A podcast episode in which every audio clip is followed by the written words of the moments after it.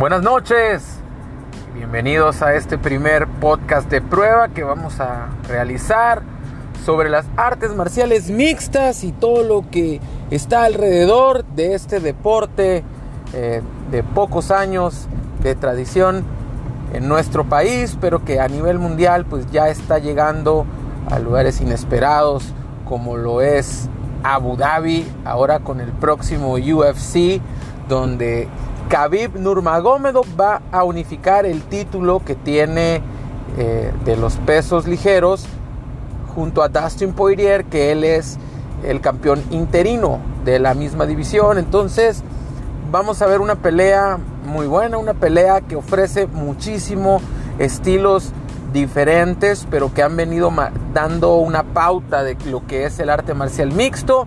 Y primeramente, pues tenemos que hablar del campeón, Khabib Nurmagomedov, eh, que tiene 27-0. La última victoria donde le gana a Conor McGregor, el, enigmático irlandés que ha hecho el mainstream eh, del MMA, que ya vimos que hizo un crossover y peleó boxeo con sin duda uno de los mejores de la historia, eh, Floyd Mayweather, y pues le dio un poquito de resistencia cuando menos en la pelea de boxeo, pero que sin duda en el MMA ha hecho mucho por llevar el deporte lejos. Y en el cuarto round logra someterlo con un rear naked choke que se convirtió ahí en un, este, en un face crank. Pero bueno, ¿qué hace Khabib? Khabib de dónde viene? ¿Quién es? ¿Cómo lo conocemos? Khabib, eh, para empezar, es de Dagestán.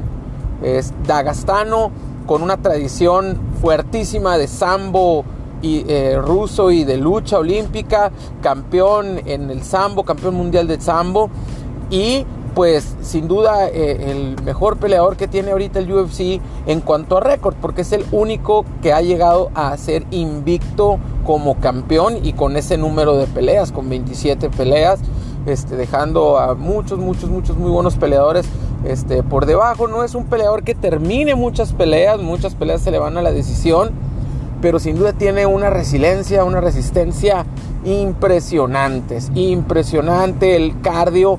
Hemos, hemos eh, escuchado historias de cómo, por ejemplo, agarra y se pone a luchar con un competidor de alto rendimiento y no termina hasta que ya el competidor no solo que tapea, sino que ya no puede por cansancio.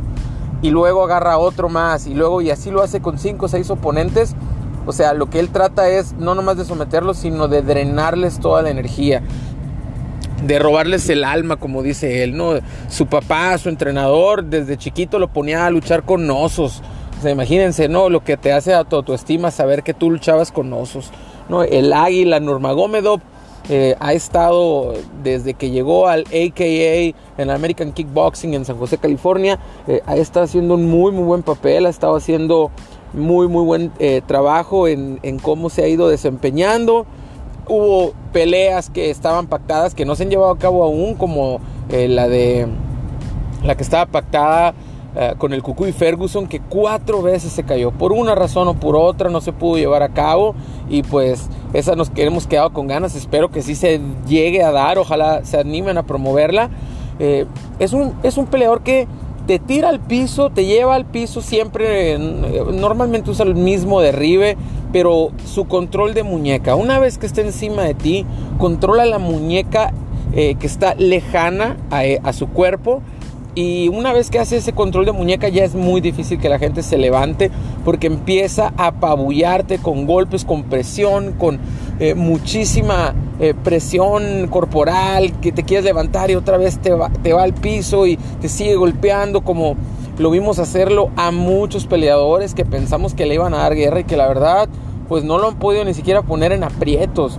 Eh, por ahí hasta cuando peleó con Conor McGregor lo sentó a Conor McGregor de un volado derecha y cayó sentado Conor y, dices bueno, o sea, al striker se le aplicó. Tiene un buen striking puesto que como les comenté, él, él en el American Kickboxing y, y ahí tienen muy buena lucha y muy buen striking, ¿no? El, profesor y el coach Javier Méndez, él mismo fue campeón mundial de, full contact y kickboxing en, en, los 80s y 90s. Y pues se hizo de muchos eh, luchadores muy buenos en su tiempo. Josh Koche que estaba ahí.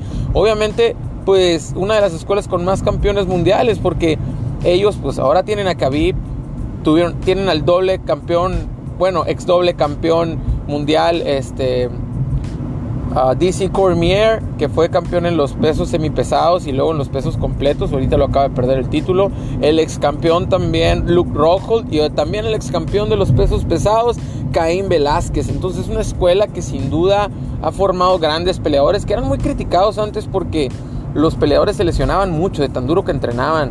Eh, muchas peleas se caían porque el entrenamiento era demasiado duro y, ya llegar a la pelea pues llegaban muy cansados. Han ido cambiando eso, se han ido asesorando un poco más eh, en cómo entrenan a su gente y cómo se han asegurado que lleguen peleadores un poquito más seguros, ¿no? Vemos el Mowgli Benítez de Tijuana, él está entrenando en ese mismo gimnasio y una parvada enorme de rusos que se ha traído la familia Nurmagomedov y, hasta el hermano de Khabib también está entrenando ahí. Entonces en la lucha, increíble, ¿no? O sea, Daniel Cormier, pues él fue olímpico eh, de lucha, es un, peleador que tiene igual un estilo así similar de, del grind, ¿no? De estarte moliendo así, de, la, de, ser como una molienda humana.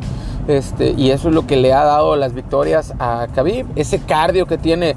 Es de los pocos que usa el cardio como un arma. A lo mejor no tiene tan buen striking, no tiene tan buen pateo, pero usa su cardio tanto que se convierte en un arma, porque es, como un zombie, ¿no? Sigue viniendo, sigue viniendo, sigue viniendo, sigue viniendo, y, eso pues lo ha usado muy, muy bien a su favor.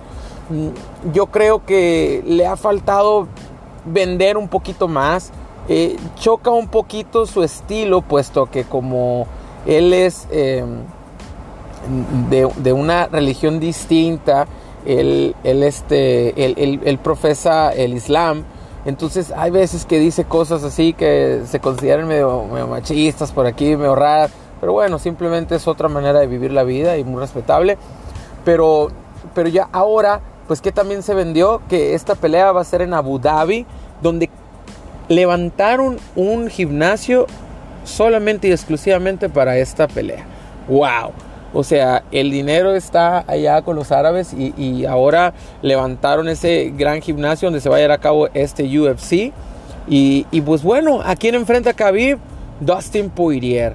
Dustin Poirier, eh, la primera vez que yo lo vi, lo vi en un documental en Netflix, que ahí lo pueden eh, ver, donde él hacía sus pininos en el MMA y, peleaba en, lugares, la verdad, horribles, ¿no? En, en rodeos era una, una compañía así como itinerante y era como que la estrellita de la compañía y lo llevaban así en rodeos, ¿no?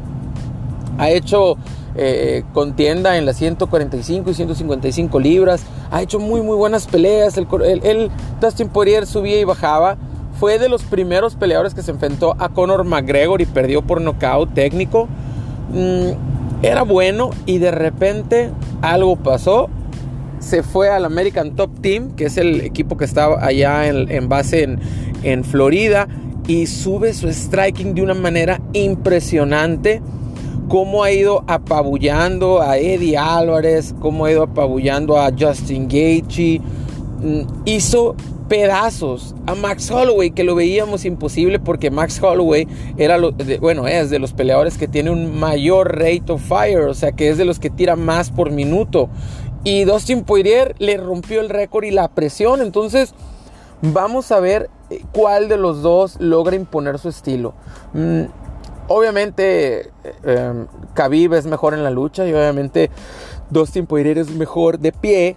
Pero la cosa es aquí imponer voluntades. O sea, ¿quién impone esa voluntad o quién se dobla ante la presión del otro? Y, es ahí donde yo veo a Dustin Poirier eh, muy decidido. Yo creo que igual le falta un poco más de carisma a Dustin Poirier porque peleando es impresionante. Pero llega a, las entrevistas y es un poco soso, es un poco, eh, eh, bueno, como que no aprende el, hecho de que también es un showman, ¿no? Al, tú estar ahí arriba, pero no, no digo de que tenga que decir barbaridades, ¿no? Pero, pero sí un poquito más de carisma, pues un poquito más de, conexión con la gente, que la gente se siente un poquito más identificado con él. Y, y pues así, Khabib... Eh, pues bueno, tiene sus seguidores en Rusia. O sea, en Rusia es una superestrella. Khabib no tiene ni idea de qué es lo que pasa cuando Khabib toca el, aeropuerto. O sea, increíble. En Rusia se pone eso eh, como no tienen ni idea, eh, se llena, es una superestrella. Y, y, y pues Dustin Poirier, pues no creo que mucha gente acá de Estados Unidos vaya a verlo a, un país eh, árabe como lo es Abu Dhabi. Sabemos que, que es un lugar de, de mucho oro y de, y de, mucho petróleo. Pero, pero no creo que vayan muchos, muchos americanos. Yo creo que va a ser el staff del UFC el que va a estar echándole porras a, a, a Dustin Poirier. Pero bueno, yo creo que eso también lo va a usar como una motivación, el estar en un país en contra, el, que todo el mundo te, a lo mejor te abuchee, no lo sé, como nunca he visto unas peleas por allá. Desde, yo creo, yo creo que por aquellos países la última pelea que se hizo fue cuando Anderson Silva humilló literalmente a Demian Maya. Eh, yo creo que es la última vez que vi un evento por aquel lado. Y, bueno, eh, eh, es un evento que la verdad no se pueden perder. Es ahora el 6 de septiembre, ya estamos a, dos, fines de semana. Y pues aquí en el podcast vamos a estar platicando mucho acerca de este magno y grande evento de pelea estelar. Un saludo a todos, yo soy Luis Arturo Gutiérrez de Titan Steam y este es un podcast de prueba, espero que les guste y cualquier duda, queja o sugerencia, bienvenida. Nos vemos pronto y muchas gracias. Buenas noches.